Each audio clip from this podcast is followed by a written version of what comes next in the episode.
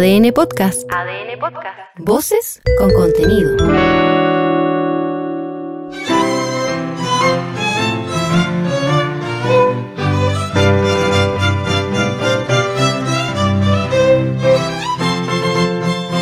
En este podcast escucharás íntegro el texto propuesto por el Consejo Constitucional y el Comité de Expertos para ser sometido a votación ciudadana en diciembre próximo. Capítulo 9. Poder Judicial. Artículo 155. 1. La función jurisdiccional de conocer y resolver los asuntos, causas y conflictos de relevancia jurídica y hacer ejecutar los juzgados radica exclusivamente en los tribunales independientes e imparciales establecidos por la ley. 2. Ningún órgano del Estado, ninguna autoridad o comisión especial podrá en caso alguno conocer causas pendientes, revisar los fundamentos o contenidos de las resoluciones judiciales o reabrir procesos concluidos. 3. Reclamada la intervención en forma legal y en negocios de su competencia, los tribunales no podrán excusarse de ejercer su autoridad ni aun por falta de ley que resuelva la contienda o asunto sometido a su decisión. 4. Para hacer ejecutar sus resoluciones y practicar o hacer prácticas 4. Para hacer ejecutar sus resoluciones y practicar o hacer practicar los actos de instrucción que determine la ley, los tribunales que integran el Poder Judicial podrán impartir órdenes directas a las fuerzas públicas o ejercer los medios de acción conducentes de que dispusieren. Los demás tribunales lo harán en la forma que la ley determine. La autoridad requerida deberá cumplir sin más trámite el mandato judicial y no podrá calificar su fundamento u oportunidad ni la justicia o legalidad de la resolución que se trata de ejecutar. 5. Los jueces se sujetarán a la Constitución y a la ley y no podrán en caso alguno ejercer potestades de otros poderes públicos. 6. Los tribunales de justicia no podrán en caso alguno dejar de aplicar un precepto legal por causa de inconstitucionalidad sin una sentencia de inaplicabilidad del Tribunal Constitucional que así lo haya resuelto. 7. La correcta administración de justicia comprende la dictación de las resoluciones judiciales y las providencias necesarias para su ejecución, en un plazo razonable. 8. Se propendrá a la utilización del arbitraje, la mediación y otros medios alternativos de resolución de conflictos. Estos procedimientos se aplicarán en conformidad con la ley. 9. Los tribunales de justicia y los órganos que integran el Poder Judicial deberán observar los principios de probidad, transparencia y rendición de cuentas. Asimismo, dispondrán de los medios para asegurar el acceso público a sus actuaciones. La ley institucional establecerá las excepciones a dicha publicidad. 10. Las sentencias judiciales no tienen fuerza obligatoria sino respecto de las partes e intervinientes y en las causas en que actualmente se pronunciaren, sin perjuicio de los casos de excepción que la ley expresamente determine. La extensión de los efectos vinculantes de las sentencias a personas distintas de las partes o intervinientes será inoponible. Artículo 156. Son principios de las funciones de los jueces. A. Independencia. Los jueces resolverán los asuntos que conozcan sin considerar influencias o presiones internas o externas. B. Imparcialidad. Los jueces ejercerán sus funciones con ecuanimidad, resolviendo los asuntos que conocen sin sesgo, prejuicios ni discriminación alguna respecto de los intervinientes. C. Responsabilidad. Los jueces son personalmente responsables en sus actuaciones jurisdiccionales por los delitos de cohecho, falta de observancia en materia sustancial a las leyes que reglan el procedimiento, denegación y torcida administración de justicia y en general de toda prevaricación en que incurran en el desempeño de sus funciones y en los demás casos que expresamente determine la ley. La ley podrá establecer el modo de hacer efectiva la responsabilidad penal de los jueces, la organización y el procedimiento para el juzgamiento de los delitos en que incurrieren. D. Inviolabilidad. Los magistrados de los tribunales superiores de justicia, los fiscales judiciales y los jueces letrados no podrán ser aprehendidos sin orden del tribunal competente, salvo el caso de crimen o simple delito flagrante, y solo para ponerlos inmediatamente a disposición del tribunal, que debe conocer del asunto con conformidad con la ley. E. Inamovilidad. Los jueces permanecerán en sus cargos durante su buen comportamiento. Artículo 157. 1. Una ley institucional determinará la organización y atribuciones de los tribunales que fueren necesarios para la pronta y cumplida administración de justicia en todo el territorio de la República. La misma ley señalará los requisitos que respectivamente deban observar los jueces y fiscales judiciales y el número de años que deban haber ejercido la profesión de abogados las personas que fueren nombradas ministro de corte, jueces letrados o fiscales judiciales. 2. Los jueces cesarán en sus funciones al cumplir 75 años de edad o por renuncia o incapacidad legal sobreviniente o en caso de ser depuestos de sus destinos por causa legalmente sentenciada. La norma relativa a la edad no regirá respecto al presidente de la Corte Suprema, quien continuará en su cargo hasta el término de su periodo. Con todo, cesará en el cargo el ministro de la Corte Suprema que haya cumplido 20 años en el cargo. Los jueces de los tribunales inferiores y tribunales especiales desempeñarán su respectiva judicatura por el tiempo que determinen las leyes. 3. La ley institucional relativa a la organización y atribuciones de los tribunales, así como las leyes procesales que regulen un sistema de enjuiciamiento, podrán fijar fechas diferentes para su entrada en vigencia en las diversas regiones del territorio nacional. 4. Asimismo, una ley establecerá un proceso contencioso administrativo del que conocerán los tribunales establecidos en las leyes. Artículo 158. La ley institucional podrá darle competencia en todo el territorio nacional a tribunales penales para juzgar las causas cuya investigación sea de competencia de la Fiscalía señalada en el artículo 183 y demás asuntos cuyo conocimiento le encomiende la ley. Artículo 159. 1. El máximo órgano jurisdiccional del Poder Judicial será la Corte Suprema, que estará compuesta por 21 ministros. La Corte Suprema representará a los tribunales de justicia frente a los demás poderes del Estado. 2. Le corresponderá a la Corte Suprema velar por la uniforme interpretación y aplicación del ordenamiento jurídico, garantizar la efectiva vigencia de los derechos y garantías constitucionales en las materias de sus competencias, así como las demás atribuciones que establezca esta Constitución y la ley, en todos los tribunales de la Nación. Se exceptúan de esta norma el Tribunal Constitucional, el Tribunal Calificador de Elecciones y los tribunales electorales regionales. 3.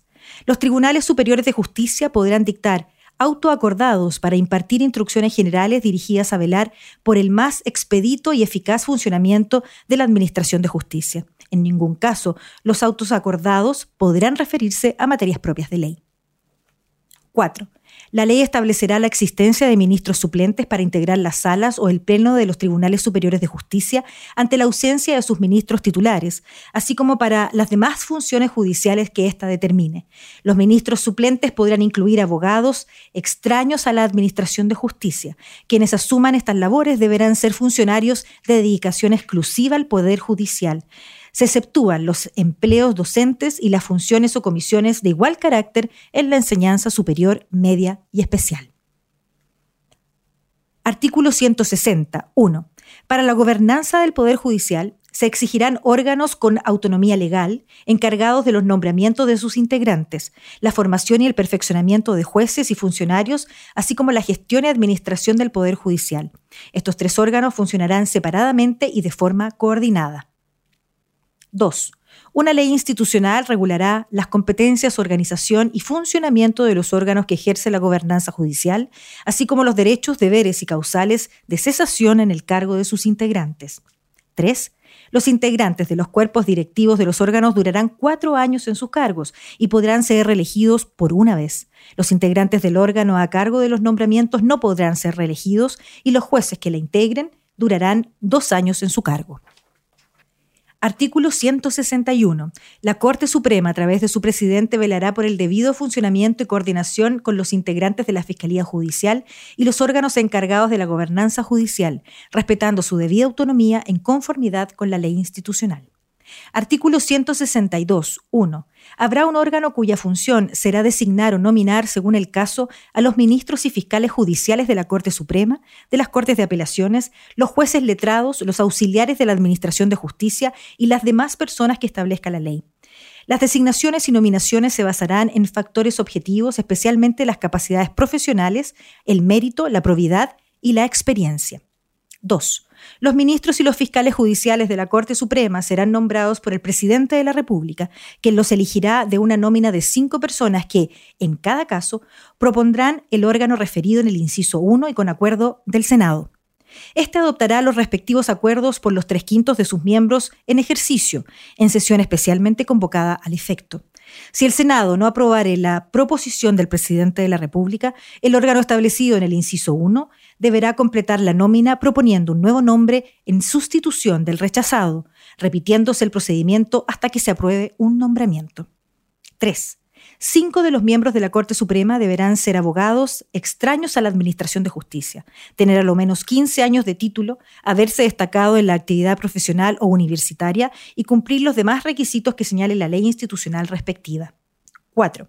El órgano referido en el inciso 1 formará la nómina correspondiente atendidos los merecimientos de los candidatos evaluados mediante un concurso público de antecedentes, sea que el cargo corresponda a un miembro proveniente del Poder Judicial o se trate de una vacante que deba proveer con abogados extraños a la Administración de Justicia.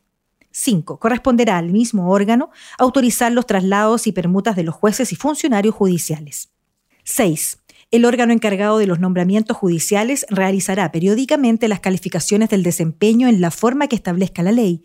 Los resultados de estos procesos y las principales consideraciones para arribar a los mismos serán públicos. 7. Las designaciones y nominaciones deberán efectuarse previo concurso público y transparente en la forma que establezca la ley institucional. 8. El órgano a que se refiere este artículo estará integrado por una persona designada por el presidente de la República previo concurso público. B. Dos personas designadas por el Senado previo concurso público en votación única y por los tres quintos de sus miembros en ejercicio. El Senado deberá pronunciarse dentro de 60 días contados desde el cierre de dicho concurso o de transcurrido dicho plazo, en la sesión de sala más próxima que se celebre. C cuatro jueces designados según lo establecido en el artículo 167, quienes no podrán ejercer funciones judiciales mientras desempeñan este cargo. Las personas nombradas en virtud de los literales A y B deben acreditar una destacada trayectoria judicial, profesional o académica y una conducta proba e intachable. 9. Los integrantes del órgano encargado de los nombramientos serán de dedicación exclusiva y deberán actuar siempre con la debida diligencia, objetividad, probidad e independencia. En el caso de los jueces, una vez cumplido su periodo, se reintegrarán a sus funciones en las formas que determine la ley. 10. Los nombramientos que acuerde este órgano deberán ser formalizados por el presidente de la República mediante decreto. 11. La ley contemplará las inhabilidades para ser designado, nombrado o promovido como auxiliar de la Administración de Justicia. Con todo, no podrán ser designados, nombrados o promovidos en tal calidad los cónyuges, convivientes civiles, ascendientes, descendientes o colaterales hasta el tercer grado de consanguinidad y segundo de afinidad, inclusive el presidente de la República, de los ministros de Estado, de los subsecretarios, de los senadores, diputados del fiscal nacional, de los ministros de Corte y ministros del Tribunal Constitucional. Esta inhabilidad se extenderá por dos años desde el cese de función de las autoridades respectivas. En el caso de los notarios, conservadores y archiveros, resultará aplicable el límite de edad dispuesto en el inciso 2 del artículo 157. Artículo 163. 1. Un organismo con personalidad jurídica tendrá la función de administrar y gestionar los recursos humanos, físicos, financieros y tecnológicos del Poder Judicial. Estará encabezado por un consejo directivo. 2. La autonomía operativa establecida en el inciso 1 quedará sujeta a la fiscalización que establezca la ley institucional, la que podrá determinar diversas modalidades de auditorías internas y externas. 3. El Consejo Directivo estará integrado por A un ministro de la Corte Suprema designado por su pleno, quien lo presidirá. B. Un ministro de la Corte de Apelaciones elegidos por sus integrantes. 3. C. Tres jueces designados según lo establecido en el artículo 167. D.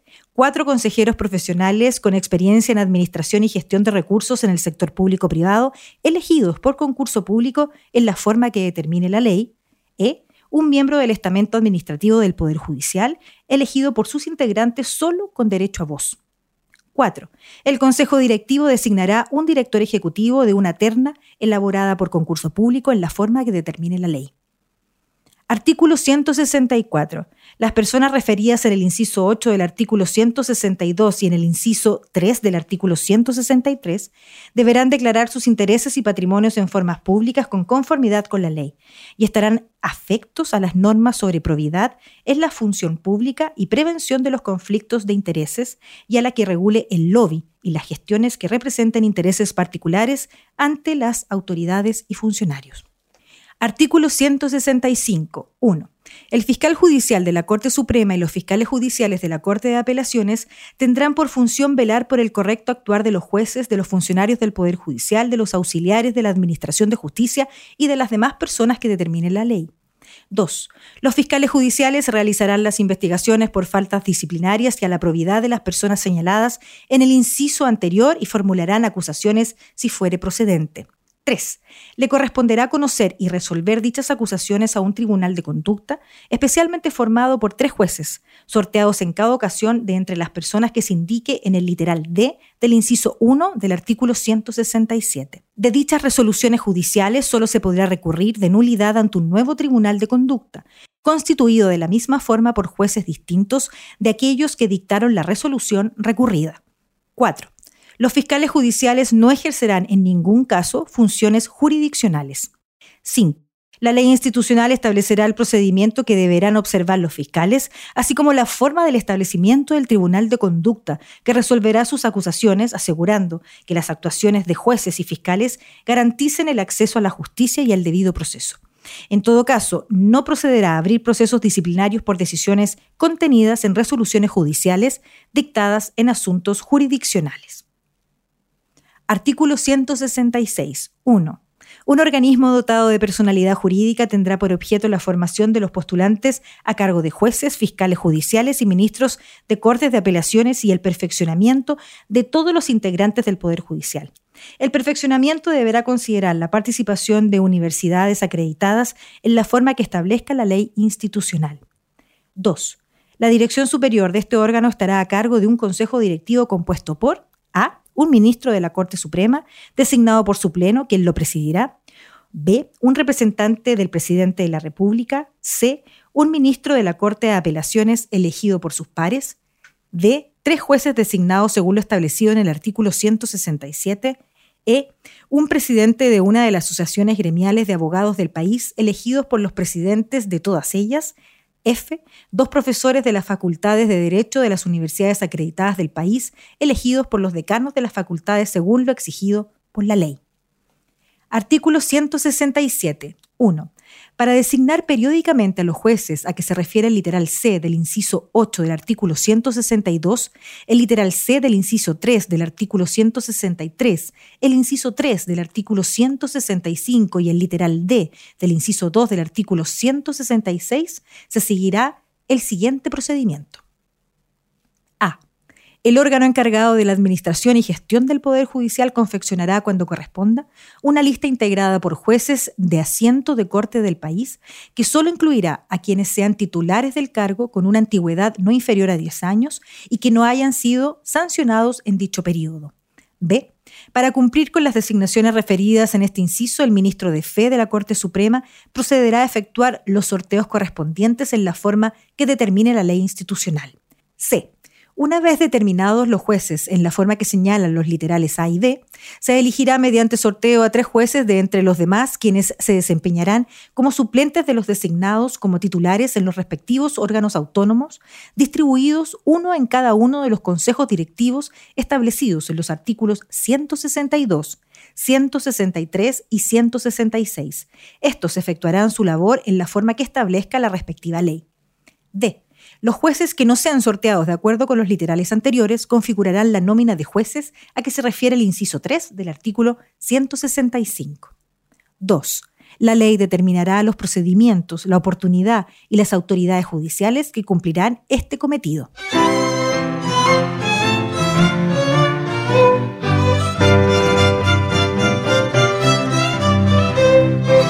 Escucha y comparte el contenido íntegro de la propuesta de nueva constitución desde adn.cl, sección podcast, en podiumpodcast.com o en tu plataforma digital favorita.